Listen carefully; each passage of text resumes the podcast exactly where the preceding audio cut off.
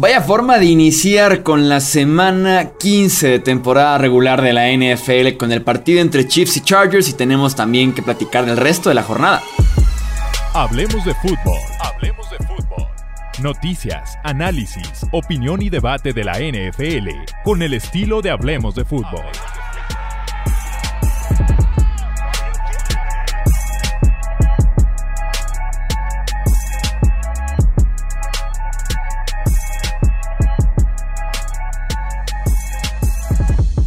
¿Qué tal amigos? ¿Cómo están? Bienvenidos a un episodio más del podcast de Hablemos de Fútbol. Yo soy Jesús Sánchez, un placer que estén aquí con nosotros.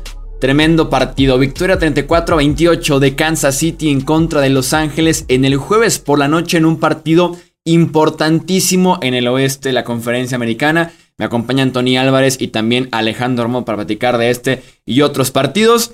Vamos rápidamente amigos, ¿qué, vieron en este partido? Bienvenidos, buenas y qué, y vieron en este partido, ¿eh? qué tremendo partidazo nos dieron. Hoy, Tony, buenas noches. Pues la verdad, lo que, lo que vi fueron cosas muy, muy positivas de la defensiva de los Chiefs, porque a pesar de, de, darle bastante juego, y digo, y al final de cuentas, permitirle 28 puntos a Justin Herbert, eh, tuvieron, tuvieron momentos clave, eh, detuvieron en los momentos clave. De hecho, en, en cuatro viajes adentro de la yarda 5, los Chargers solo pudieron conseguir anotación en, en, una de esos. Este, en los demás dejaron puntos sobre la mesa en esas ocasiones y en otras ocasiones que también estuvieron muy cerca de anotar puntos, porque ya sabemos que Brandon Staley le encanta jugar este jugarle al valiente. En el podcast somos fans de eso. Tal vez en esta ocasión se pasó un poco de más. Otra cosa que vi, eh, lo no tan positivo para los, para los Chiefs es si Patrick Mahomes va a tener un stat line eh, muy, muy alardeador, por decirlo así. Se van a ver muchas yardas, pero realmente el juego que le, que le vimos hoy a Mahomes ha sido lo mismo que le hemos visto toda la temporada. Ya no puede, ya no es el mismo de antes, o al menos ha, estado teniendo problemas en toda la temporada. Este, está dependiendo enteramente de, Tyreek Hill y de Travis Kelsey de hacer yardas después de la recepción. Y digo, obviamente no, nunca, nunca voy a contar a Mahomes fuera, eh, pero yo creo que hasta que se enfrenten a una defensiva bien, no vamos a ver los verdaderos colores de Mahomes. ¿Qué tal, qué tal, Alex Chuy? Eh, híjole, yo también vi muchas cosas, ¿no? Y creo que Brandon Staley abusó de jugársela en cuarta oportunidad. Es bueno ser agresivo, sí, la probabilidad y las lyrics y todo eso, pues dicen que es más favorable para un resultado, ¿no? Positivo el que te la juegues en cuarta oportunidad, pero creo que aquí sí abusó. La segunda ocasión que se la jugó en cuarta y gol Después de haber fallado el equipo la primera, creo que era un indicativo, sobre todo por la situación del juego en la que se encontraban, para tener un gol de campo, irte al descanso con una ventaja de un touchdown, sobre todo porque reciben los Chiefs, no le quieres dar nada en lo anímico a Kansas City.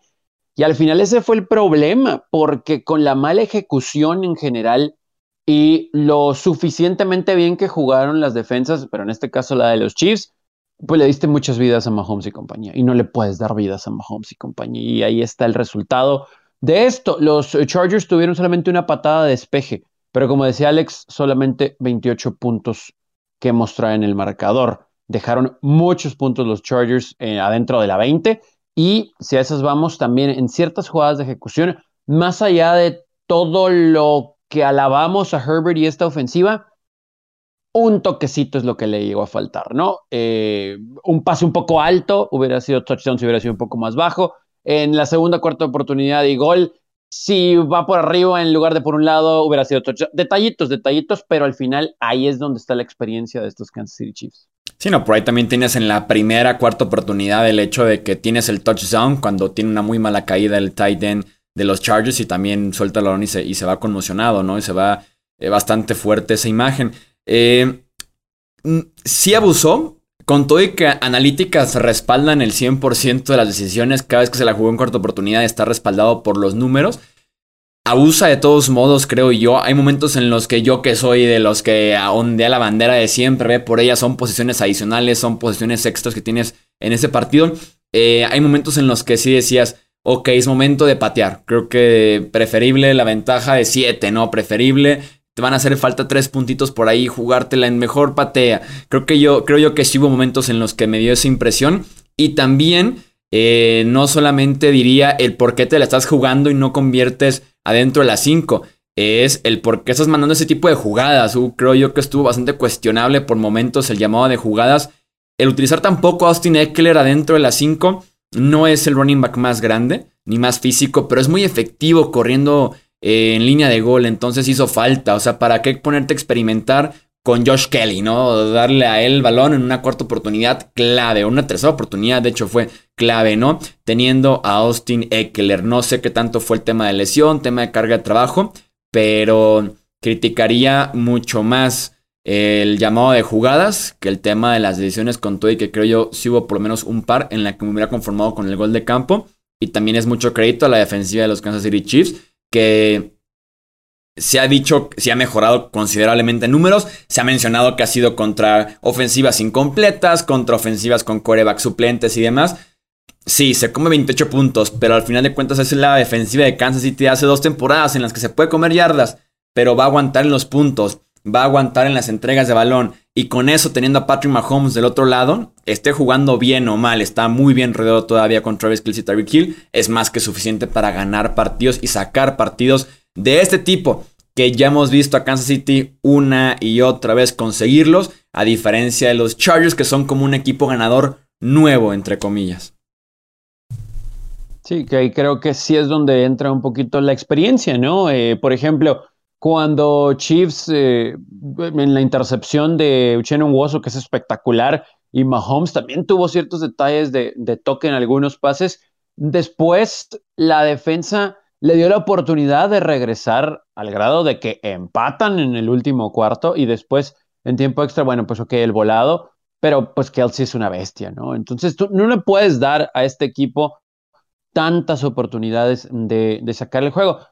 También coincido con lo de la selección de jugadas, pero me parece que este puede ser, ¿no? uno de esos juegos en los que terminan por darte una lección cuando crees que estás ganándole en cocheo a alguien como Andy Reid y cuando tienes tal vez un quarterback espectacular y jugadores muy talentosos, pero que al final del día, insisto, o sea, los que están del otro lado son los que tienen el anillo, ¿no?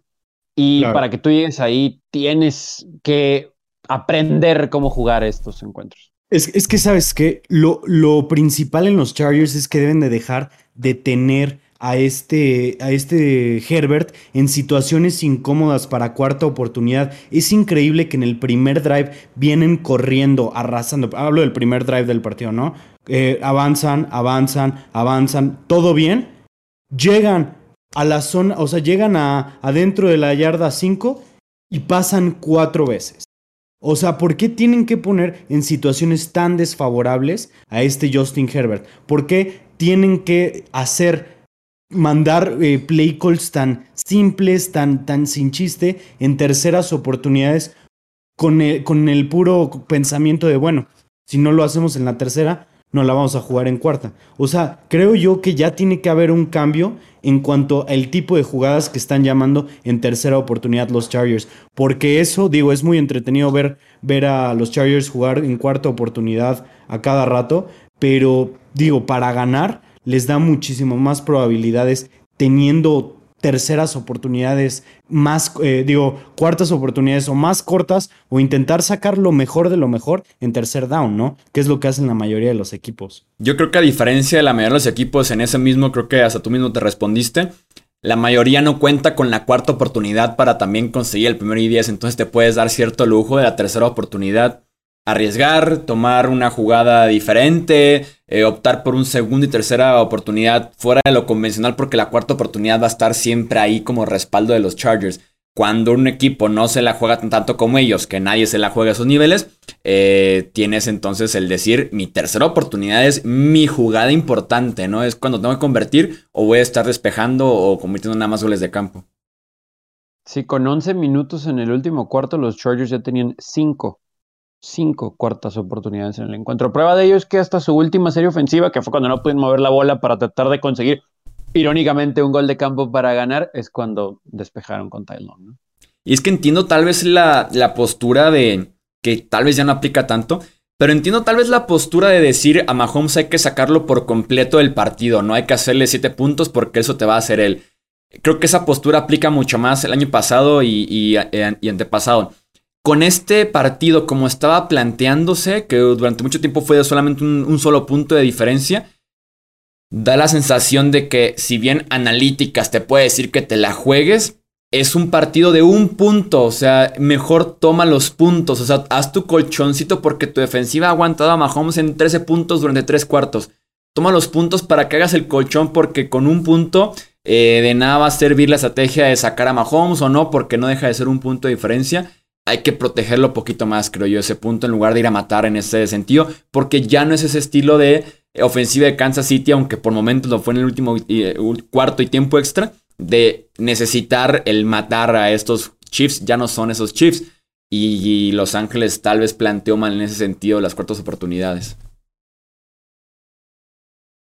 Vámonos pues entonces al resto de la, de la semana. Qué buen partido nos dieron. Tenemos doble partido el sábado. Eh, Las Vegas en contra de Cleveland es el primero de ellos. Eso sí, aviso. En los últimos tres días, al momento de grabar este podcast, los últimos tres días, más de 100 jugadores han dado positivo a COVID-19 en la NFL o, considerado, o se han considerado como contactos cercanos. Así que más de 100 jugadores a la lista de reserva COVID-19. Así que al momento de grabar este podcast, pues muchos están en duda, algunos ya están fuera.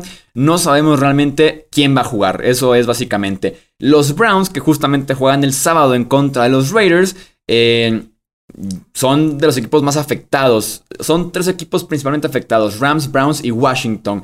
Los Browns en su lista de COVID-19 tienen a Baker Mayfield, Jarvis Landry, Austin Hooper. Eh, varios líneas ofensivas titulares, a John Johnson, a Troy Hill, hasta Case Keenum, que iba a iniciar en lugar de Baker Mayfield, ahora va a iniciar Nick Mullens este partido, a Kevin Stefanski, su propio head coach, eh, así que llegan unos Browns muy, muy golpeados, mientras que por los Raiders no va a jugar Darren Waller por lesión en la rodilla, pero sí, de momento Nick Mullens proyectado a ser coreback de este equipo de Cleveland en contra de Las Vegas. Y qué triste para este este, para Case Keenum, que estaba emocionado de tener a este Nick Chubb eh, al 100% para jugar, para tener estabilidad. Y bueno, con COVID, ¿no? Eh, por ahí vimos que Baker Mayfield se estuvo quejando de la manera en la que están manejando esto. Y yo concuerdo con él, ¿no? O sea, la cantidad de jugadores de los Browns que ya, ya están en COVID y no han pospuesto el partido es bastante alta. Eh, creo yo que la liga debería de posponer este partido para asegurarse que haya competitividad este, en, en, este, partido, ¿no? Creo yo que con los titulares, digamos, si no hubiera situación de COVID, los Browns serían, eh, al menos desde mi punto de vista, los favoritos para ganar este partido. Tienen mucho más que, que jugarse, o sea, siendo realistas, no, no hablo de matemáticamente, sino tenemos a los Raiders que en sus cinco, que, en cinco de los últimos seis partidos no han hecho ni 17 puntos, que es un equipo que va para abajo. Y por el otro lado tenemos a los Browns que pues realmente quieren dar todo, ¿sabes? Están, están muy, pero muy este, en la línea, todavía pueden por ahí conseguir un boleto de playoffs. Y toda esta situación está favoreciendo a los Raiders de una manera impresionante. Y digo, o sea, es, una tragedia lo que está pasando, que el COVID está regresando, por decirlo de, de, cierta manera, pero pues al final de cuentas, pues son las circunstancias, ¿no? Entonces, pues si hay a quien reclamarles a la NFL solamente por no, por, por no posponer el partido y por el poco espectáculo que van a, que van a dar estos equipos el, el sábado, ¿no? Yo creo que lo que pudo haber sido un partido muy emocionante, cada vez pinta para ser un partido muy gris. Y, aunado a eso, eh, creo que aquí le va a afectar más, obviamente, a los Browns, digo, sus ausencias, pero pensando en escenarios de playoff, porque sí están uno arriba de 500 y los Raiders están uno abajo de 500. Entonces, quedando estas cuatro semanas, los Raiders se pueden ver beneficiados como para que estemos hablando de ellos una semanita más, el único factor que creo que puede jugarle a favor a los Browns es que su defensa juegue bien.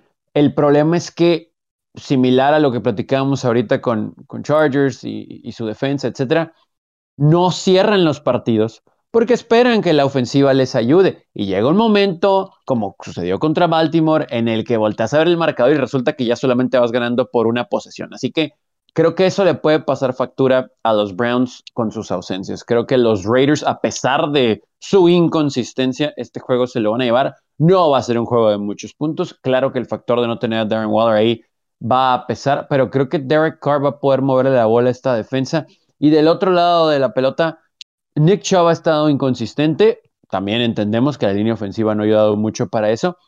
Y tal vez el único factor aquí que pudiéramos tener para los Browns, porque Jarvis Landry tampoco ha sido tan impactante, es Donovan Peoples Jones. Creo que Donovan Peoples Jones puede ser ahí un jugador que con trayectorias de media y larga distancia, cruzadas, pueda ayudar, porque el juego terrestre de los Browns ha sido efectivo hasta cierto punto, al menos de que ya haya encontrado ritmo con Hunt y también con la ayuda de Ernest Johnson, porque Chubb regresando, regresando de estar inactivo, no ha rendido todavía. No vamos a ver si contra esta defensa, este front seven de los Raiders que nos ha llamado la atención, pueden hacer algo, pero yo creo que al final se lo llevan los Raiders. Sí, es el mejor argumento, Nick Chubb, pero sí, Denzel Perryman está jugando bien en esa posición de linebacker de Las Vegas. Eh, Miles Garrett, obviamente, en contra de la línea ofensiva inconsistente de Las Vegas, pero aún así es mejor equipo. También Karim Hunt está fuera, él por lesión, él no tanto por COVID, sino más bien por lesión. Así que vamos viendo quién salina al final de cuentas para Cleveland, pero sí muchos problemas sobre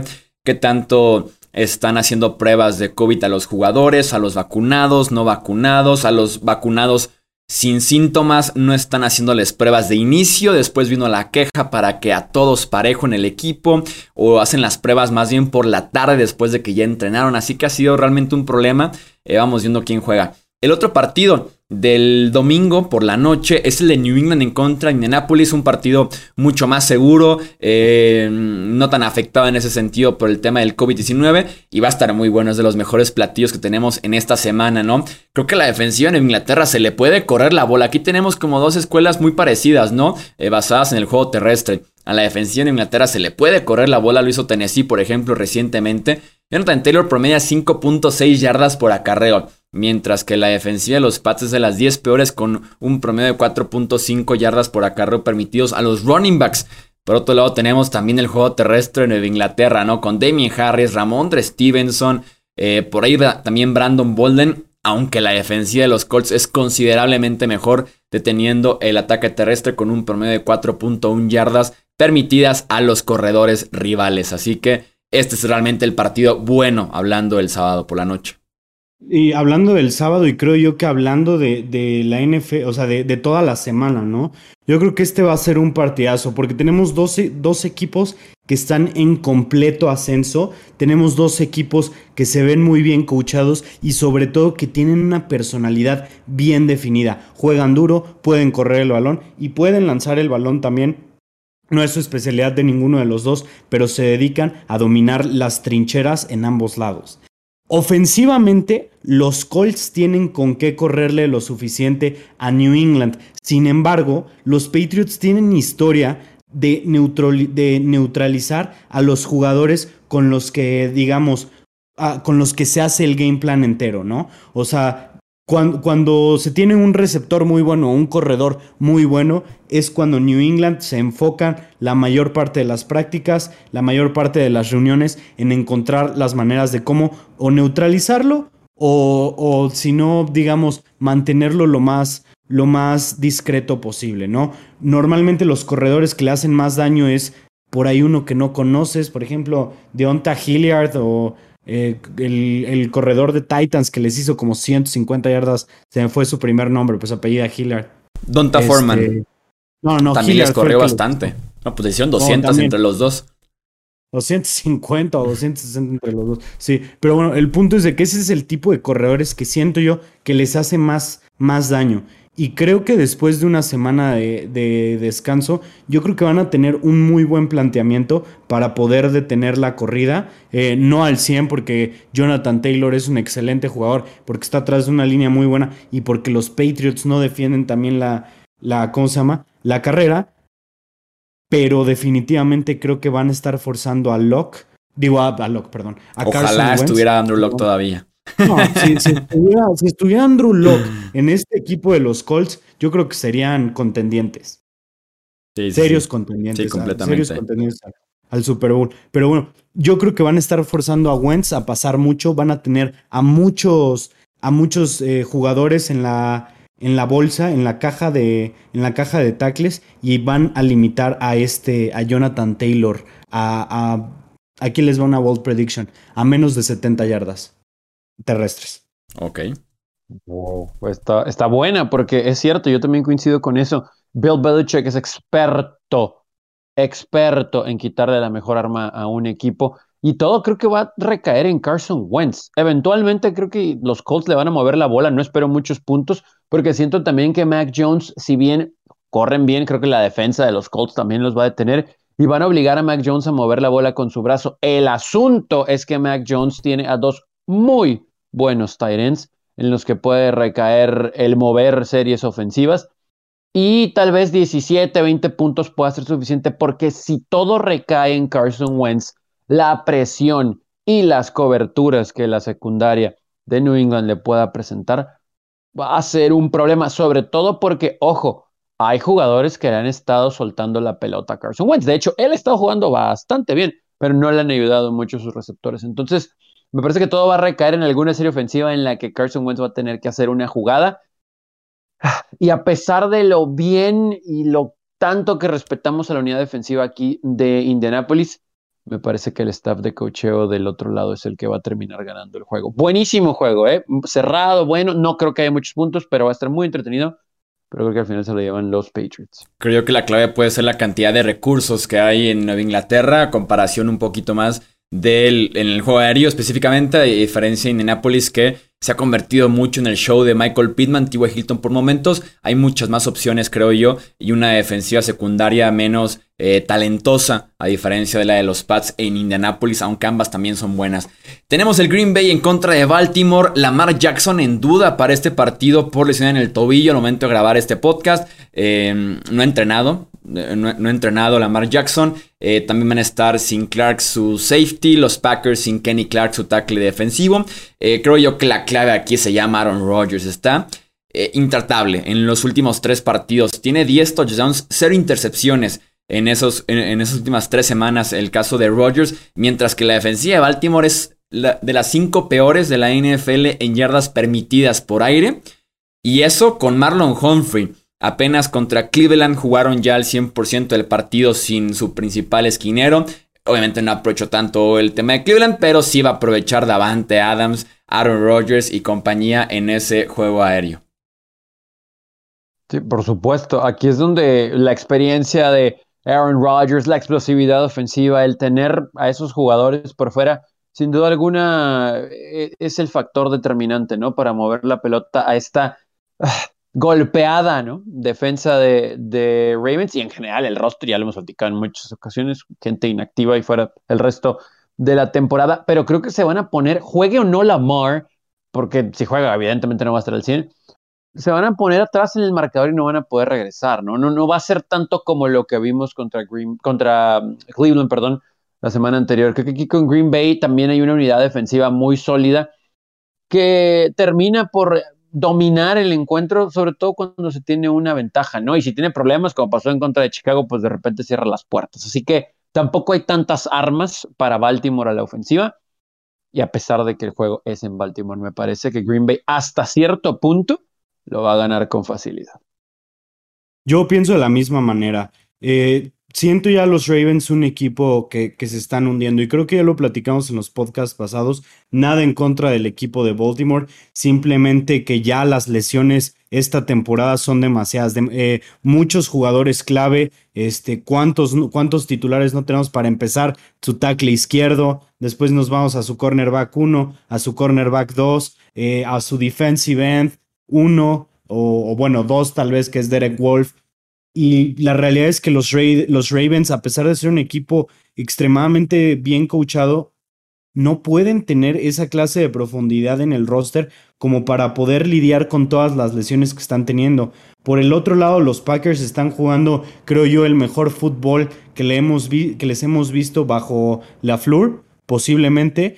Aaron Rodgers, como dijeron, intratable. Este, el surgimiento de AJ Dillon, por ejemplo, que está haciendo esa ofensiva pues de, de, o sea, de, de, poder usar dos corredores, de no, de no solo, este, de no solo detienes a Aaron Jones y se acaba el juego terrestre. Eh, la línea ofensiva está muy bien y todavía no llega David Bakhtiari y tienen una defensiva verdaderamente capaz de poner presión, de jugar, de jugar bien, eh, de jugar bien a la carrera, de jugar bien contra el pase. Yo creo que los Ravens se van a encontrar con un partido muy difícil. Eh, creo yo que eh, la, línea está en los Packers menos 5.5 y, y se me hace bastante gentil la línea, ¿no? Tal vez este partido hace semanas también hubiera sido el énfasis en cómo corre Baltimore y cómo Green Bay no, pero no puede detener el juego por tierra. Es todo lo contrario, ya este año Baltimore ya no corre la bola y Green Bay taclea bastante bien, lo cual es bastante extraño. Eh, hay escenario de playoffs para Green Bay, con victoria o empate son campeones del norte de la NFC, o en caso de perder con que Minnesota pierda o empate también serían Green Bay campeones. Hay escenarios de playoffs también para simplemente asegurar su lugar en postemporada para Green Bay, requiere de combinaciones que pierda Nueva Orleans, que pierda San Francisco, también por ahí le caería bien la derrota de los Rams. También hay escenarios de playoffs para Nueva Inglaterra, pero ni los menciono porque son bastantes, que involucra tanto su victoria como derrotas de Miami, Cleveland, Baltimore, Cincinnati, Denver y compañía. Entonces, de momento, Green Bay gana y es campeón del norte de la NFC. Tennessee en contra de los Pittsburgh Steelers. Nos espera también un buen partido con implicaciones fuertísimas en la pelea por los playoffs en la conferencia americana. Me preocupa la línea ofensiva de los Steelers, que la pasó fatal en contra de Minnesota. Permitieron sin capturas de quarterback el pasado jueves por la noche. Iban en contra de Jeffrey Simmons, de Harold Landry, Bob Dupree está de regreso también para Tennessee. Así que en ese sentido puede ser un mismatch eh, a explotar por parte de la defensiva de los Titans, que van a estar sin Chris Fulton uno de sus esquineros principales también por el tema del COVID-19, aunque en general la secundaria de Tennessee eh, ha sido top 10 en varias categorías esta temporada. Y yo creo que este es el partido más que más define para los Steelers, ¿no? Este, creo yo que este, este partido puede significar el ir o no a, a, postemporada. Tiene muchas implicaciones de playoffs, digo, también para los Colts, también dependen de otros resultados. Pero los Steelers ya están en, en modo ganar o morir a este punto. Y como bien lo mencionaste, el pass rush de Titans es muy fuerte. Estuvimos en, una, en un punto de la temporada donde tenían tres jugadores que estaban en el top 10 de presiones al quarterback. Entonces es un equipo que sabe muy bien incomodar al, al mariscal contrario. Y tenemos una línea muy débil de, de Steelers que, no creo que puedan contener esta, esta clase de pass rush, esta clase de blitzes que pueden mandar. Y lo peor de todo es que ni siquiera son necesarios paquetes especiales para poderle llegar al quarterback, ¿no? Va a ser no creo que, más bien, no creo que sea difícil para los Titans incomodar frecuentemente a Rotlisberger y también otra cosa es mantener a Najee en un juego bastante discreto. Creo yo que la línea defensiva de los Titans va a ganar este enfrentamiento. Eh, y los Steelers van a tener que, van a tener que idear la manera de de poder mover el balón. Porque defensivamente ellos no creo que tengan tantos problemas con la ofensiva de los, de los Titans. Pero a la, a la ofensiva está, está difícil lo que tienen que hacer este domingo.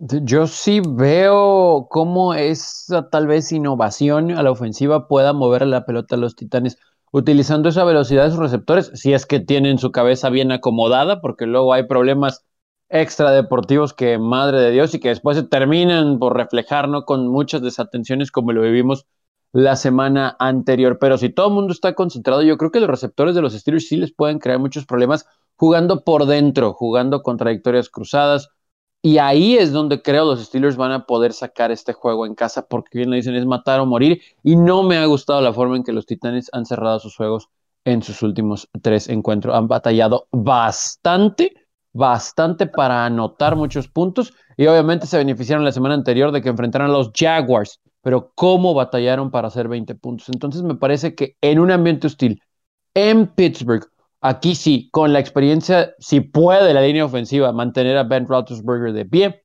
Del otro lado de la pelota no creo que haya problema, ¿eh? La verdad sí creo que la defensa de los Steelers va a detener a un ataque que está diezmado, que ha corrido la pelota bastante bien sin Derrick Henry. Sí, pero creo que van a detener ese ataque terrestre y por aire no hay opciones ahorita, ¿eh? No hay de verdad opciones para Ryan Tannehill. Entonces creo que los Steelers van a sorprender a los Titanes allá en Heinz Field.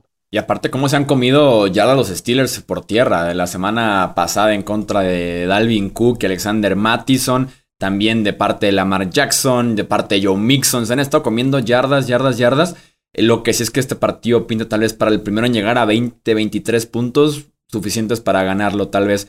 Tennessee si gana este partido e Indianapolis pierde el sábado sería campeón ya del sur de la AFC. Tenemos el Sunday Night Football, vámonos rápido porque tenemos todavía un montón de partidos. Nueva Orleans en contra de eh, Tampa Bay. Es bien sabido que Tom Brady, temporada regular, cuando llegó a Tampa y enfrenta a Nueva Orleans, no la pasa nada bien. Está 0-3 en contra de ellos en temporada regular, eso sí, un 1-0 en playoffs. Eh, lo que sí es que mala fórmula este partido para Tyson Hill. A Tampa Bay hay que lanzarle el balón a esa defensiva secundaria y aguantar en contra de la presión que te va a generar su línea defensiva. Y Tyson Hill es muy malo con la presión y es todavía peor lanzando el ovoide. Así que este partido debe ser Tampa Bay Primer triunfo de Tom Brady con Tampa en temporada regular de Nueva Orleans seguro. Partido que va a estar durísimo, ¿no? Eh, por un lado, los Saints no creo que puedan generar tanto a la, a la ofensiva, principalmente viendo que los Bucks pueden jugar, bueno, no que pueden, sino que han estado jugando mejor de manera defensiva. Pero también me lo pongo a pensar y digo, para los Saints, jugar contra Tampa Bay en las últimas dos temporadas ha sido su Super Bowl, ¿no? Han, han salido a, jugar con absolutamente todo, a dar el mejor partido cada uno de sus jugadores. Y por eso, y por esa simple razón, yo no descartaría en lo absoluto a, a los Saints en este partido. Que Tampa está de favoritos 100%, pero que los Saints puedan dar la sorpresa, no, no me, no sería, no sería algo muy nuevo, porque si le pudieron ganar con Trevor, eh, con Trevor Sivian en quarterback, creo yo que van a poder ganar, que podrían ganar más bien con Tyson Hill. La clave de este partido va a ser el juego terrestre que puedan establecer los Saints. Sí, porque por aire de la secundaria de Nueva Orleans creo que también le podría generar problemas a Tom Brady, como lo hemos visto. Sin embargo, creo que ese juego terrestre de Tampa Bay ahorita se está viendo lo suficientemente bien como para moverle la bola sin problemas a Nueva Orleans. Y del otro lado, nada más rápido, lo que decía Chuy. Eh, le tienes que pasar largo y mover por arriba la pelota a Tampa Bay y con Taysom Hill eso no va a suceder. Ambiente hostil, el escenario, Sunday Night, no veo a Nueva Orleans con Taysom Hill ganando este juego. Sí, no, y aparte de lo que menciona Romo, que pudiera ser clave el ataque terrestre, pues van en contra de una defensiva históricamente buena en contra del juego terrestre, ¿no? Lleva siendo top 5 tres años consecutivos ya la de Tampa Bay. Este año es tercera en yardas permitidas, eh, quinta en touchdowns permitidos, así que es una locura el correr esa defensiva. Si lo logran, ahí está la clave del éxito, pero se ve complicado. Sin, eh, perdón, tienes también escenarios de playoffs Tampa Bay. Eh, en caso de ganar, Tampa Bay es campeón del sur de la NFC o también puede asegurar lugar en postemporada si Minnesota pierde y también San Francisco pierde. Ah, vámonos con el Cincinnati en contra de Denver. ¿Cuál es tu clave de este partido, Romo? Este es otro partido complicado, pero definitivamente va a ser cómo va a salir Joe Burrow a jugar este partido, ¿no? Ha estado en un nivel altísimo sin embargo, se equivoca mucho y esta defensiva secundaria de Denver le gusta mucho robar balones y han estado jugando bastante bien en los últimos partidos. Digo, fuera del partido de Kansas City hemos visto esa, a esa defensiva. No, de hecho, de hecho en contra de Kansas City también jugó muy bien esa defensiva. Los hemos visto robar varios balones, los hemos visto muy físicos y la clave de este partido va a ser enteramente Joe Burrow. Vamos a ver qué tanto puede explotar las coberturas hombre a hombre, qué tanto pueden, eh, eh, qué tanto pueden explotar la profundidad contra una pareja de safeties bastante decente como la tienen los Broncos, una de las mejores de la NFL, de hecho. Y también, también de parte de los Broncos, ¿qué vamos a ver ofensivamente? ¿no? Si vamos a ver un equipo que, se, que sabe correr, que lo ha hecho bien y que tiene ahorita un monstruo de dos cabezas, como lo dicen Javonta Williams y Melvin Gordon, ¿qué, ¿qué, podemos ver de eso contra una de las mejores defensivas terrestres? Mi clave en este partido es Burrow, eh, es el desempeño de Burrow y que cuide el balón.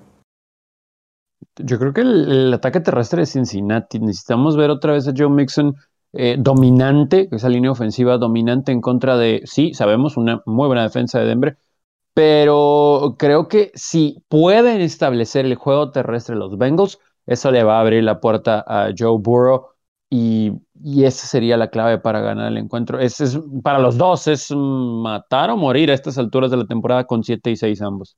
Intriga mucho ver el duelo de potencias, ¿no? Los, el grupo de wide receivers de Cincinnati contra la defensiva secundaria de Denver, como lo, como lo mencionaba Romo. Hay ausencias también con Cincinnati. El tackle derecho Riley Reef no juega. Chidobe Agusi, su esquinero principal, está en la lista de COVID-19. Carolina en contra de Buffalo. No se puede confiar para nada, Tony, actualmente en la ofensiva de los Panthers en ningún partido prácticamente. No, el asunto aquí es que afortunadamente esto le puede ayudar a los Bills, porque aquí es donde creo van a recuperar un poquito de confianza. Hay mucha inconsistencia por todos lados con Carolina y me parece que más allá de que los Bills han podido mover la bola, creo que su defensa es la que va a cerrar el juego. Creo que va a poder dominar, no puede correr la pelota el equipo de Carolina, no puede pasar la pelota el equipo de Carolina. Entonces creo que la defensa de los Bills va a dominar y eso le va a brindar la oportunidad a Josh Allen y compañía de no solamente anotar, sino tener una ventaja cómoda para ganar el juego. Me parece que la defensa de los Bills es la que lo cierra.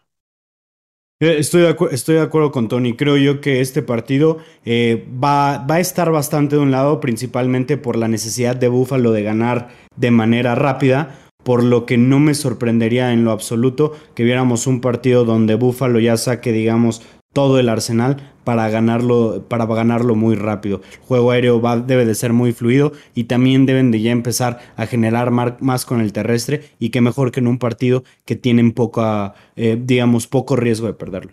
Sí, a la defensiva de los Bills hay que correr la bola, a ver si Cam Newton puede desbloquear esa parte junto a Choba Hobart, no está Christian McCaffrey, porque lanzando la bola a Cam el año pasado con los Pats en contra de Buffalo fue un desastre en dos partidos. Eh, Seattle en contra de los Rams. Tenemos con los Rams el equipo más afectado. Tiene 21 jugadores, no, tiene 25 jugadores actualizado este jueves. En la lista de COVID-19 es casi la mitad del roster, incluyendo a OBJ, por ejemplo, a Von Miller. Eh, tampoco se salva a Seattle, que tiene a Tyler Lockett, su mejor ofensivo básicamente en el último mes de temporada desde que regresó Russell Wilson. Entonces, híjole. Alex Collins también. Alex Collins también, el running back en efecto de, de los Seahawks me voy con los Rams por el hecho de que tienen el número de Wilson y compañía. Su línea defensiva es una pesadilla cada temporada para, para esa ofensiva de Seattle. Aunque con 25 jugadores en la lista de COVID-19, vamos viendo qué tanto se pueden recuperar. Tyler Higby también está, su tackle derecho Rob Havenstein también está, sus dos safeties también están en la lista. Entonces es muy complicado para los Rams. Un partido difícil de diagnosticar precisamente por eso, pero creo yo que los Rams eh, necesitan esta victoria como de lugar y creo yo que hoy en día es mejor coach este Sean McVay de lo que es Pete Carroll, por lo cual me inclinaría que ante estas adversidades que tienen, yo creo que lo puede sacar todavía este McVay este partido. Yo creo que son muchas ausencias para los Rams y me parece que Seattle se va a convertir en un equipo que va a meter pies en el último mes de la temporada. Creo que aquí Russell Wilson ha entrado en ritmo por lo que vimos la semana anterior y también ha encontrado a sus receptores con un juego terrestre que ha podido acompañarlo. Entonces, va a estar cerrado. Obviamente es mejor equipo Los Ángeles, pero esas ausencias van a pesar y siento que al final lo sacan los Seahawks en un juego muy cerrado. ¿eh? Los Rams pueden asegurar su boleto a playoffs esta misma semana con victorias y se combina con dos formas diferentes derrota en Nueva Orleans y derrota en Minnesota, o derrota en Nueva Orleans y empate entre Filadelfia y Washington. Me encanta cuando involucran un empate los escenarios de playoffs. Atlanta en contra. dime. ¿eh? Sí, sí, sí. hemos visto cosas peores. Atlanta en contra de San Francisco. Eh, Atlanta debe ser dominado en ambos costados del balón en la línea de golpeo, en un estilo mucho más físico, pesado, bien entrenado. El de los Niners a comparación del de los Falcons. Justamente, y también mucho más talento de en ambos lados de parte de San Francisco, ¿no? Deben de dedicarse a correr este partido, darle el balón a George Kittle y deben de quitarse de problemas los Niners. Si quieren ser un equipo de playoffs, tienen que ganar este partido sin, eh, sin mayor eh, complicación. Sí, además ha batallado bastante Matt Ryan para pasar la pelota en todo el año en contra de esta defensa, no va a suceder. Y qué tanto un hombre, uno solo, como Cordell Patterson, puede de verdad ante este equipo generar, ¿no? Eh, muy sencillo el juego para los 49ers. Minnesota en contra de Chicago es el Monday Night Football. Eh, los Bears también golpeadísimos. Tienen más de 15 jugadores en la lista de reserva COVID-19. Más deberán mandar la semana de descanso a los 32 equipos, ¿no?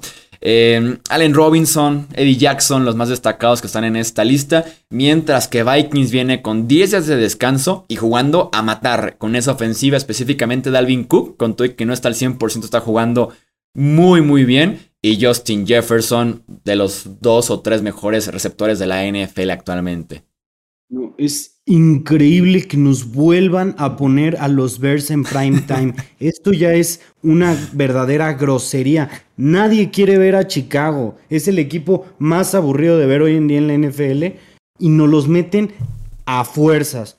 Este partido yo creo que debe ser el último de Matt Nagy como head coach de, de los Bears ya, o sea, lo más probable es que pierdan. Como dices, como Minnesota está jugando a matar o morir, los Bears simplemente no encuentran ningún tipo de identidad ofensiva. En la, eh, eh, en la defensiva batallan. Deben de, debe de ganar Minnesota eh, con una con una victoria que los acerque a playoffs y debe de ser el último partido donde tengamos que ver a Matt Nagy como head coach de los Bears. A mí me sorprendería que los vikingos encuentren una forma de que esto termine cercano, ¿no? Van a ganar los vikingos, pero de verdad no tendrían perdón de Dios si encuentran un escenario en donde su defensa, que por cierto no es de lo mejor que hay en la liga, le brinda cierta oportunidad, ¿no? A, Justin Fields, alguien, pero aparte no tiene armas, ¿no? O sea, los vikingos deben apalear a los osos y yo ahí coincido con Alex. No sé por qué no hicieron flex el de la semana pasada. Sé que Monday Night Football no se puede, pero pues hay que hacer una petición, ¿no? Si contamos firmas o algo, tal vez puedan hacerlo.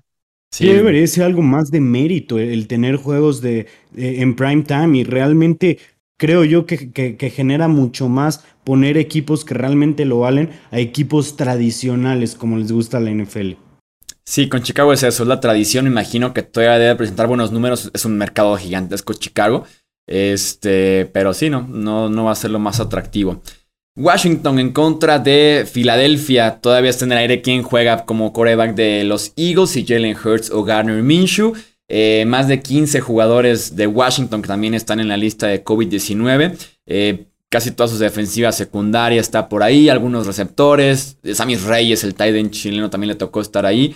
Eh, está también en duda el tema de Taylor Heineke, que está lesionado de la rodilla, también del codo, parece que sí juega, pero no estará al 100%. Mientras que Philly viene de semana de descanso, lo cual puede ser clave en este partido. Empate, te digo. Empate entre estos dos. Si hay un partido eh, que puede empatar es este. sí, es que de verdad, digo, son la verdad ambos limitados, pero pues voy con una bold prediction. Si juega Jalen Hurts, gana Washington. Si juega Gardner Minshew, gana Filadelfia, pero la clave creo que va a ser el juego terrestre de, los Eagles. Eh, si pueden mover la bola por tierra en contra de esta defensa también golpeada, creo que los Eagles se lo llevan.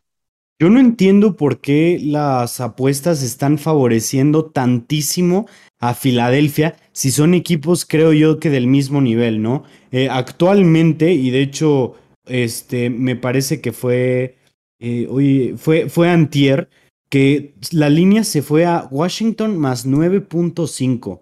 Realmente no entiendo por qué la línea está así. Yo, es, yo anticipo un juego mucho más reñido. Creo yo que los Eagles van a ganar, pero no creo que esté tan claro. Sí, no, sobre todo tal vez la incertidumbre, Filadelfia, el tema del COVID que puede empujar un poquito la línea, pero si no, no se ve tan disparejo. Eh, otro partido del este, Dallas en contra de los Giants. Mike Glennon otra vez eh, va a estar iniciando por parte de Nueva York. Y como disco rayado, ¿no? Los Giants con problemas de COVID, Kadarius Tony, eh, Jackson. Así que este partido es de Dallas. Ojo porque me gustaría que aquí los Cowboys tengan un buen partido a la ofensiva. Dak, desde que se lesionó en contra de los Pats, no ha sido el mismo. La defensiva de los Giants no ha estado jugando bien, está muy golpeada. Incluso se habla de que los Giants van a empezar a descansar a algunos jugadores, de que van allá a decirles, ¿sabes qué? Nos vemos en 2022. Me gustaría un buen partido por parte de los Cowboys en este, en este encuentro para que retomen un poquito de confianza entrando ya al cierre de campaña. Sí, sí, que dominen, que dominen los Cowboys, que la verdad que paleen, ¿no? Que tomen una ventaja considerable y que se vea lo suficientemente bien Dak. Y yo agregaría también el juego terrestre, ¿no? Ahora parece que sí que está un poquito más involucrado. Eh, también puede haber tenido algunos eh, problemitas, ¿no? De, de, lesión, pero, pero me gustaría ver un juego completo de la ofensiva. Porque, bueno, defensa equipo de los gigantes. Sí, y a, mí en lo, en lo, particular este juego me parece que está bastante definido, bastante de un lado de los Cowboys. Creo yo que tienen que eh, pues, volver al camino de, de aplastar esta clase de equipos, que es lo que hacen muy bien los Cowboys, aplastar equipos malos. Eh, creo yo que necesitan eso para volver a agarrar confianza y volver a poder competir contra equipos fuertes. Los Cowboys tienen escenarios de playoffs también. Eh, pueden ganar la división este de la NFC con victoria más. ¿Qué crees, Tony? Ah, un empate. Empate entre Washington y Filadelfia. Exactamente. sí, victoria y Washington y Filadelfia empatan. Y es, es, es, título divisional para Dallas. También escenarios tienen de playoffs. Con que gane Dallas y pierda Nueva Orleans. O con que gane Dallas y pierda San Francisco. También estaría Dallas ya asegurado su puesto en playoffs. Nos quedan tres partidos, tenemos que hablar de 16, por eso vamos un poquito más rápido, gente. Arizona en contra de Detroit, destacaría en este partido el tema de Andre Hopkins. Se operó de la rodilla este jueves, va a estar fuera seis semanas. Eh, se vendió como que estaba fuera el resto de la campaña regular y estaba listo para playoffs. Son seis semanas y si no descansan tendría que avanzar Arizona más o menos como la final de conferencia para que esté de regreso Nuke Hopkins, aunque es un excelente wide receiver. Debe estar bien Arizona, ¿no? Con AJ Green jugando un gran nivel este año. Christian Kirk, el novato Rondale Moore, Zach como la posición de tight end. Este partido es de Arizona. Yo creo lo mismo, no deben de tener mayor problema eh, sin, sin DeAndre Hopkins, especialmente porque hemos visto de la manera en la que está jugando James Conner este, en la posición de running back y creo yo que ya van a tener de regreso a Chase Edmonds, que va a ayudar también para el juego aéreo bastante, como lo dice AJ Green, y se enfrentan a uno de los peores equipos de la NFL. Digo, todo puede pasar, conocemos la NFL, pero debe ser uno de los partidos más fáciles de definir. Sí, y aparte es de visitante para Arizona. Arizona tiene problemas en casa, ¿no? No de visitante, curiosamente. Pero me parece que vamos a ver más juego terrestre, digo, a pesar de lo bien que han establecido la carrera los Cards, porque Kyler Murray tampoco está al 100% y le han pegado mucho. Y me parece que este juego ante Detroit se presta como para, sí, va a estar, va a ser titular, pero darle un cierto respiro. Además, la defensa de los, de los Cardinals va a dominar, ¿no? A Goff y compañía. Si es que está Goff. Eh, Jets en contra de los eh, Dolphins. Jalen Waddle, del novato sensación de Miami, no juega porque está en la lista de COVID-19. Eh, este equipo de Miami a base de blitz se puede comer a Zach Wilson todo este encuentro. precisamente, ¿no? Les encanta jugar man to man, pueden presionar bastante bien. Los Dolphins van a estar bien, definitivamente, sin Jalen Waddle, que es un excelente novato, pero son mucho mejor equipo que los Jets. Yo creo que se, con, eh, después de este partido, los Dolphins van a tener su, que su sexta victoria al hilo. Sí, y va a estar muy interesante. Ya analizaremos el lunes todos estos escenarios de playoff, pero podrían llegar a 7-7. Habrá muchos otros 7-7. Y yo creo que aquí también, ¿no? La defensa es la clave, porque aún y cuando tú has jugado bien, creo que con el juego terrestre de los Dolphins es suficiente para ganar este muy mal equipo de los Jets, porque se supone que se le iba a arreglar la defensa, ¿no? Y pues no hay material humano. Y el último partido de la jornada, Houston en contra de Jacksonville. Van ahí la pelea por el primer sembrado, de, perdón, el primera selección global del draft del siguiente año. Obviamente la noticia aquí es que Urban Meyer fue despedido. Subimos un podcast muy rápido ayer en el que se habló un poquito del tema de Meyer. Eh, ahora sí que si quieren agregar algo sobre, el, sobre Meyer, pero me imagino que debe estar contento Trevor Lawrence, James Robinson finalmente va a ser utilizado, Lavis Cashenol también un poquito, así que eh, hay esperanza todavía en Jacksonville de rescatar por ahí uno o dos victorias más este año. Y fíjate, platicábamos de que estaba difícil que lo corrieran en el, podcast del, del, lunes y pues resulta que en, en, dos días después lo corren, ¿no? Una, una verdadera sorpresa, pero algo rápido es de que es de reconocer que la franquicia de los Jacks reconozcan un error rápido y no se aferren a sus tonterías. Creo que sí se iban a quedar con Urban Meyer, pero la gota que ramó el vaso fue un exjugador diciendo que le pegó en un entrenamiento, eso fue como que ya no suficiente. Meyer ya esto no puede ser válido en ningún equipo. Sí, y creo que aquí los Tejanos dan un paso precisamente a conseguir a su nuevo mariscal de campo franquicia, porque creo que todo esto que los Jaguars en su seno habían estado, eh, pues, obviamente, primero escondiendo, amarrando y ahora ya sacando, también se va a ver en el terreno de juego. Me parece que van a jugar con gusto por primera vez en mucho tiempo y le van a ganar a los Texans. Quién sabe qué tanto le estaban, como dirían en el fútbol, teniendo la cama Urban Meyer, ¿no? Aparte hay un dicho, ¿no? Que es como nuevo entrenador, victoria segura, una cosa así en el fútbol también, ¿no? Capaz que aplica también con los Jaguars. Vámonos entonces, gente. Hasta aquí dejamos el episodio de previo de la semana 15. Recuerden que regresamos el lunes por la noche para platicar de todo lo que nos dejó esta nueva jornada de NFL. A nombre de Alejandro Romo, de Tony Álvarez, yo soy Jesús Sánchez y eso es todo por este episodio. Gracias por escuchar el podcast de Hablemos de Fútbol. Para más, no olvides seguirnos en redes sociales y visitar hablemosdefutbol.com. you